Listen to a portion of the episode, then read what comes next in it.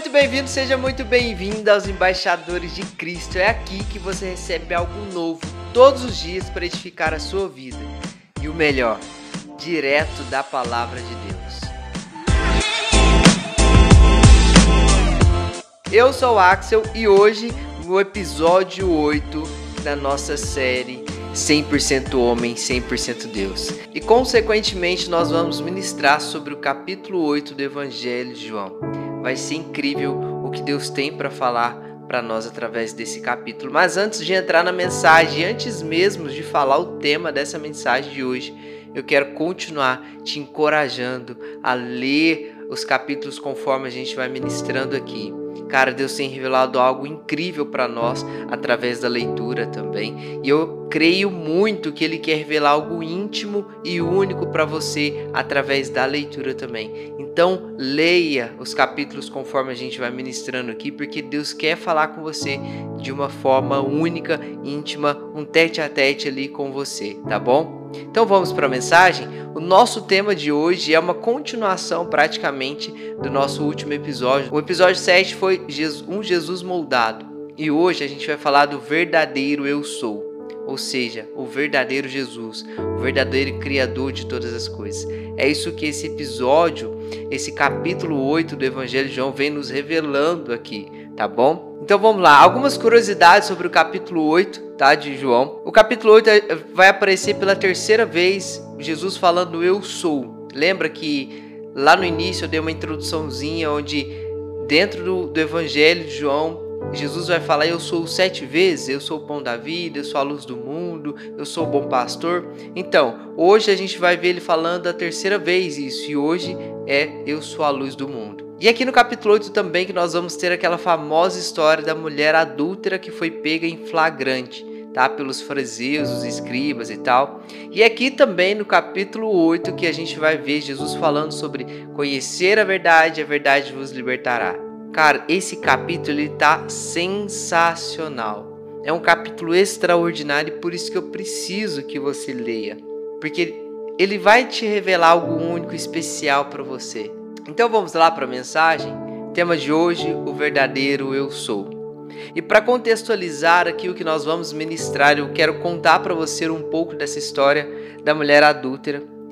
E a gente vai lendo alguns versículos assim como a gente tem feito nos outros episódios, tá? A primeira parte desse capítulo 8 é a história dessa mulher, tá? Então os escribas e os fariseus levam diante de Jesus uma mulher que foi pega em adultério em flagrante adultério. Jesus estava no templo, isso acontecia de madrugada. Jesus estava no templo ensinando as pessoas ali e falando sobre Deus, o Pai, toda aquela coisa. E aí esses caras chegam até Jesus com essa mulher que foi pega em flagrante adultério. Por que, que eles fazem isso? Levam essa mulher diante de Jesus? Porque a lei de Moisés diz que se alguém for pego em adultério, o casal, o homem e a mulher, são mortos apedrejados. Então, eles levam essa mulher diante de Jesus não para condenar a mulher, e sim para condenar Jesus. De toda forma, esses judeus, esses fariseus, os escribas, eles estavam tentando achar um buraco, uma falha para poder condenar Jesus. Então, eles fazem todo esse esquema de levar essa mulher que foi pega em flagrante adultério diante de Jesus. Mas aqui a gente precisa entender uma coisa: cadê o homem dessa história? Não é os dois que é para ser mortos, apedrejados? E a gente pode imaginar dois cenários. O primeiro cenário é que esse homem fugiu assim que esses homens chegaram lá e pegaram eles em flagrante.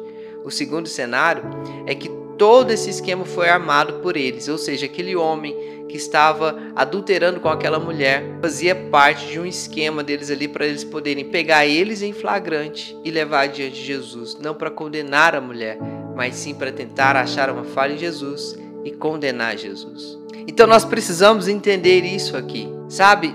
Tudo isso foi armado para que de alguma forma eles tentassem condenar Jesus, mas a resposta de Jesus confronta eles de tal forma que eles não conseguem achar uma falha em Jesus. E aí a gente vai entrar naquela famosa parte. Então eu vou ler com vocês aqui a partir do versículo 6 para você poder entender o que, que acontece aqui. Eles diziam isso tentando para terem de que o acusar. Eles estão falando de Jesus aqui. Então eles diziam isso, né? Olha, a lei fala que essa mulher tem que ser apedrejada. O que, que você tem a dizer sobre isso? Mas Jesus, inclinando-se, escrevia na terra com o dedo.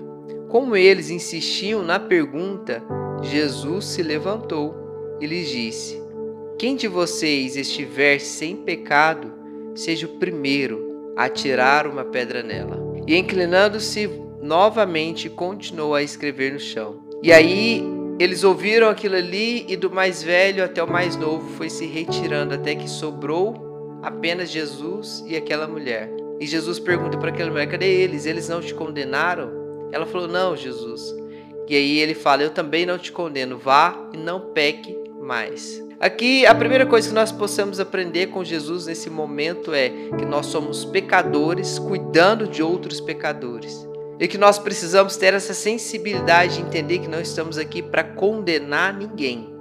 O que nós precisamos fazer é ouvir e entender que também nós somos pecadores e que o nosso pecado, por mais que é diferente do pecado do seu irmão, ele não te, ele não te coloca em uma posição melhor que ele.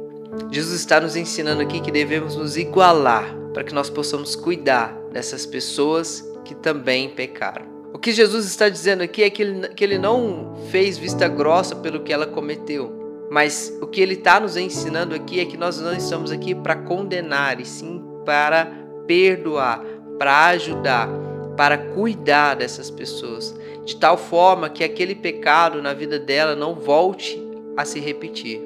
Porque a partir do momento que nós estamos aqui apenas para apontar os dedos, a gente não está cuidando de ninguém, nós estamos condenando, estamos matando Jesus dentro daquelas pessoas. Se a gente visualizar esse cenário, Jesus está inclinado, escrevendo com o dedo na terra, enquanto todos estão em pé diante de Jesus.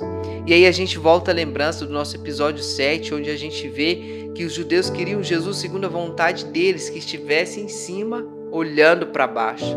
Mas o nosso Jesus é Jesus que veio para essa terra para morrer no meu e no seu lugar, é aquele Jesus que está embaixo olhando para cima. Ou seja, o único que poderia estar de pé naquele momento, condenando, julgando, apontando o dedo na cara de todo mundo ali, estava inclinado, ouvindo o que estava acontecendo. Você entende o quão forte e quão profundo é isso? Mas sabe por que Jesus tem essa atitude? Sabe por que, Jesus ele toma esse partido ali? Sabe por que Jesus sabia exatamente o que falar naquele momento? É porque no versículo 1 desse capítulo 8, a Bíblia vai nos dizer o seguinte: Jesus, no entanto, foi para o Monte das Oliveiras. Esse, no entanto, ele contradiz algo, né? Então vamos ler aqui o último versículo do capítulo 7 e cada um foi para sua casa. Se você não recorda, o capítulo 7 termina com Jesus discutindo ali com os mestres da lei e aí todos eles vão para casa, mas Jesus, porém, ele vai para o Monte das Oliveiras. E o que, que é isso? Jesus está tirando um tempo com Deus. Jesus está separando o momento para estar com Deus. E todo esse direcionamento que Jesus tem no capítulo 8 é consequência desse tempo que ele tirou com Deus. O que nós precisamos fazer na nossa vida não é ter informações sobre a Bíblia, sobre Jesus e sobre o que Deus faz e o que Deus fez. É tirar um tempo com Deus, é criar um relacionamento com Ele. O que nós precisamos é tirar esse tempo onde nós vamos cumprir Mateus 6. Entrar no nosso quarto, trancar a porta e tirar um momento com Deus. Um momento de intimidade, onde só eu e ele vamos ter uma conversa. O que nós precisamos é parar de pedir confirmação para Deus e começar a pedir direção para Deus, para que ele possa nos envolver naquilo que já está fazendo naquele lugar. O que Jesus está nos ensinando aqui com um breve versículo é: eu só consigo conduzir todas essas coisas da forma correta, posicionado, direcionado, porque eu tenho um tempo com Deus, porque eu tiro um tempo para estar com Deus, porque eu tiro um tempo para ouvir aquilo que Ele tem para falar para mim. Eu tiro um tempo para Ele poder me conduzir segundo a vontade dele. E o que nós estamos fazendo hoje é tendo tempo para tudo, menos para Deus. O que nós estamos fazendo hoje é ocupando a nossa vida a ponto de nós não termos tempo para Deus, nem para nós, nem para nossa família. Você consegue entender quão importante é quando você tem um tempo com Deus, porque Ele vai começar a colocar na sua boca, na sua mente, na sua vida, as coisas segundo a vontade dele, aquilo que exatamente você precisa fazer. Vamos ler a partir do versículo 23 aqui do capítulo 8. Eu preciso dar continuidade aqui na nossa mensagem. Jesus lhes disse: Vocês são daqui de baixo, eu sou lá de cima. Vocês são desse mundo, eu deste mundo não sou. Por isso, eu lhes disse que vocês morrerão em seus pecados, porque se não crerem que eu sou, e esse eu sou aqui, gente, é o mesmo eu sou que Moisés ouviu quando Moisés pergunta: "Quando eu chegar lá, eu vou falar que eu fui através de quem? De quem me enviou?" Aí Deus fala para ele: "Fala que eu sou te enviou. Eu sou aquele criador de todas as coisas." Porque se você não crê que eu sou, vocês morrerão nos seus pecados. Então lhe perguntaram: "Quem é você?" Jesus respondeu: "O que é que eu tenho dito a vocês desde o princípio? Muitas coisas tenho para falar e julgar a respeito de vocês. Porém, Aquele que me enviou é verdadeiro, de modo que as coisas que ouvi dele, essas digo ao mundo. Eles não entenderam que Jesus estava falando do Pai. Então Jesus disse: Quando vocês levantarem o Filho do Homem, então saberão que eu sou. E de novo ele falando aquele eu sou, gente. Eu sou e que nada faço por mim mesmo, mas falo como o Pai me ensinou. E aquele que me enviou está comigo, não me deixou só porque eu faço sempre o que lhe agrada. João, e eu venho sempre dizendo isso, o Evangelho de João nada mais é do que a jornada de Jesus à crucificação. Então, cada vez que a gente vai avançando nos capítulos, a gente vai entendendo que Jesus está mais perto da crucificação. Então ele fala: quando vocês levantarem o Filho do Homem, ou seja, quando vocês me crucificarem, vocês entenderão que eu sou. Eu sou aquele que criou o céu e a terra, eu sou aquele que estava lá no início e eu também estarei no fim. E é muito interessante porque a gente vê Jesus dizendo: Eu tenho muita coisa para falar e julgar sobre vocês, porém não estou aqui para fazer minha vontade. Não, não. O que eu digo para vocês é aquilo que eu ouvi daquele que me enviou. Eu não estou falando por mim, eu estou falando por Ele, pelo meu Pai. Então ouça o que eu estou dizendo a vocês, porque eu não estou falando de mim mesmo. Tudo aquilo que eu estou dizendo para vocês é aquilo que Deus me direcionou para fazer. Você entende agora o porquê é tão importante a gente ter esse momento com Deus? Agora você entende por que é tão importante a gente ter esse tempo com Deus? Porque a nossa carne ela vai desejar fazer algo, porém aquele que nos enviou para este lugar, ele vai nos direcionar a fazer algo totalmente diferente. E é por isso que nós precisamos buscar essa direção, por isso que nós precisamos nos envolver naquilo que ele já está fazendo sobre essa nação, porque a partir do momento que nós estivermos debaixo do direcionamento dele, as nossas vontades já não têm mais sentido e agora nós estamos fazendo a vontade dele, que é bem maior que as suas. Você pode ter certeza disso. Os sonhos, os planos, tudo aquilo que ele já orquestrou para sua vida é muitas vezes maior do que aquilo que você pode imaginar, do que aquilo que você pode sonhar. Então Jesus está dizendo: Olha, eu não estou aqui para fazer a minha vontade. Vocês não podem me entender agora, mas o dia que vocês me crucificarem, vocês entenderão que eu sou e era eu que estava falando com vocês. E por que Jesus está falando isso para aqueles homens? Porque eles eram mestres da lei, eles andavam com o Antigo Testamento e as leis de Moisés debaixo dos braços, dizendo que era santo, se sentindo os maiorais. Eles usavam a lei para reinar sobre aquela nação. Eles não amavam a lei, eles usavam a lei para reinar sobre aquela nação. E a gente vai ver Jesus falando isso mais para frente, que eles usavam a lei para reinar. Então Jesus chama eles de filhos do diabo, porque eles mentiam. Eles estavam tentando acusar Jesus com uma mulher, sendo que ela estava sem um homem. Cadê o homem que estava também? Então, se vocês seguem a lei de Moisés à risca, cadê o homem que estava com ela?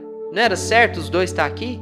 Então Jesus já vai entendendo que aqueles caras eles usavam a lei para reinar sobre aquele lugar. E Jesus começa a entender que eles queriam de fato um Jesus segundo a vontade deles. E como Jesus veio totalmente contrário à vontade deles, eles começaram a perseguir Jesus. Jesus vai dizer que em vários momentos, olha, eu eu, eu estou falando a verdade e vocês querem me matar. Jesus fala no capítulo 7, olha, se alguém vem em nome de Deus, vocês não aceitam, mas se alguém vier em nome de si próprio, vocês aceitam.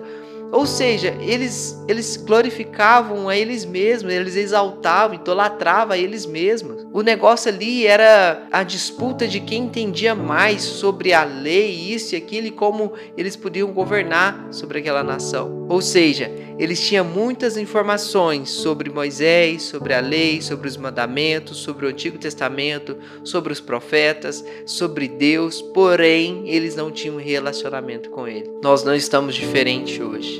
Temos muitas informações, porém pouco relacionamento. Vamos continuar aqui. Versículo 31 do capítulo 8. Então Jesus disse aos judeus que haviam crido nele: Se vocês permanecerem na minha palavra, são verdadeiramente os meus discípulos. Não tem ponto, é uma vírgula. Conhecerão a verdade e a verdade vos libertará. Vocês precisam entender esse, esse versículo porque em muitos momentos a gente vê as pessoas tirar essa frase fora de contexto e aplicar em todas em, muitas coisas. Mas isso aqui é, um, é uma frase só. Se vocês permanecerem na minha palavra. O lance não é só você ter informações sobre Jesus, o lance é você ter um relacionamento com Ele melhor do que isso. Permanecer na palavra dele, permanecer na presença dele, permanecer debaixo da luz de Jesus.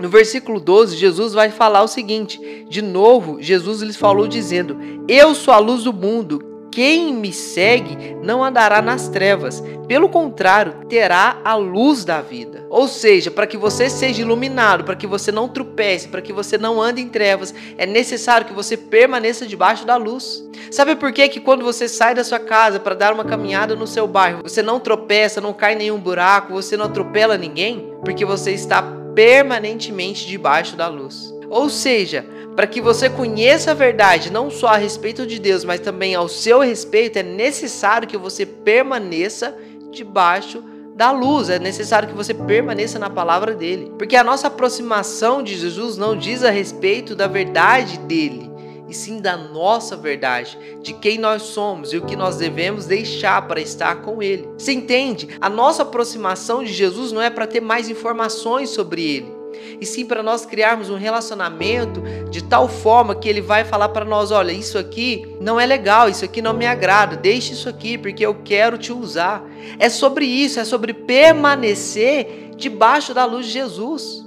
Jesus é a luz do mundo, então se a gente está debaixo da luz, não há trevas em nós. Ou seja, é revelado em nós que nós somos de verdade, e isso revela o que era trevas, e agora essas trevas já não existem mais, porque você está permanentemente debaixo da luz de Jesus.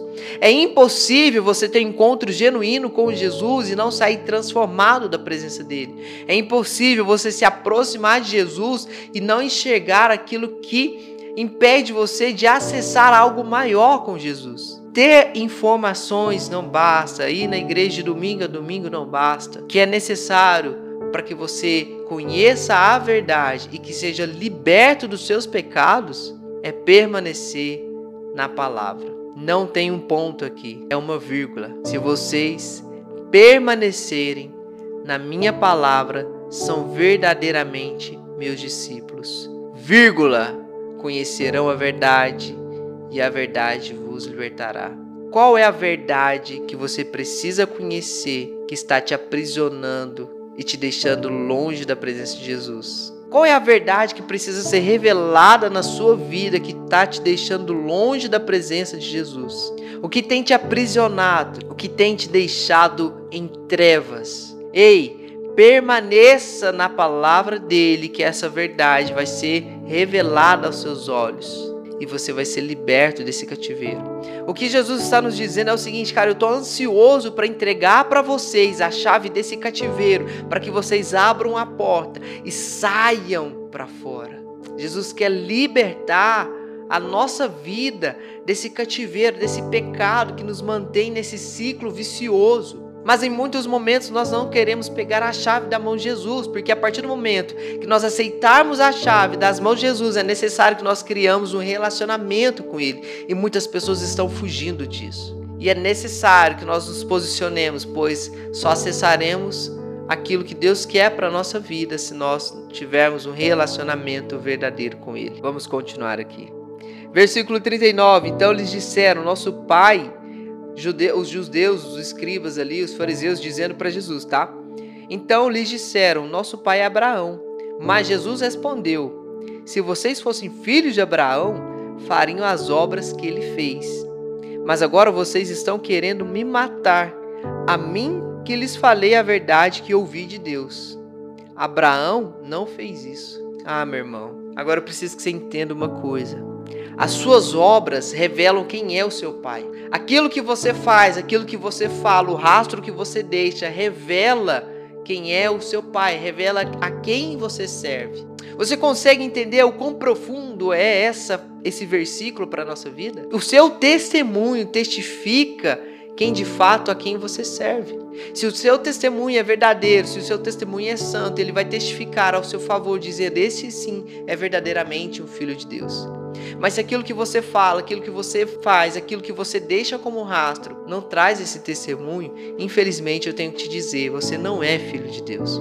É isso que Jesus está dizendo para essas pessoas aqui. Ei, se vocês fossem filhos de Abraão, vocês fariam a obra que ele fez. Mas a, as obras que vocês estão fazendo testifica que vocês são filhos do diabo. Vocês não são filhos de Abraão, não são filhos de Deus e muito menos servos de Moisés. Vocês são filhos do diabo. É isso que Jesus está dizendo para eles. E é por isso que eles estão tão escandalizados, tão chocados, porque eles usavam as leis para governar sobre aquele lugar. E agora Jesus está revelando a verdade sobre eles. Jesus está revelando quem verdadeiramente eles são. E é por isso que eles estão tão escandalizados e tão furiosos. Porque agora a palavra de Jesus, aquilo que Jesus está falando, com o direcionamento de Deus, os confronta e os fazem refletir quem eles são de verdade. Ei, Aquilo que você faz, o testemunho que você deixa, por onde você passa, revela de quem você é filho. As obras que você faz revela de quem você é filho.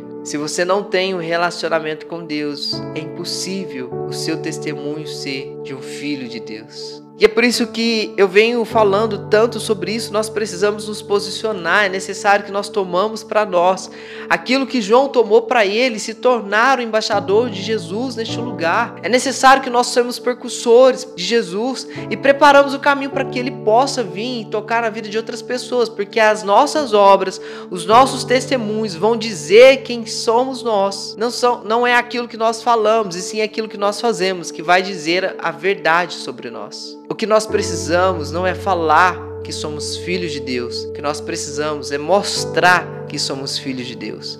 Mostra-me de quem você é filho.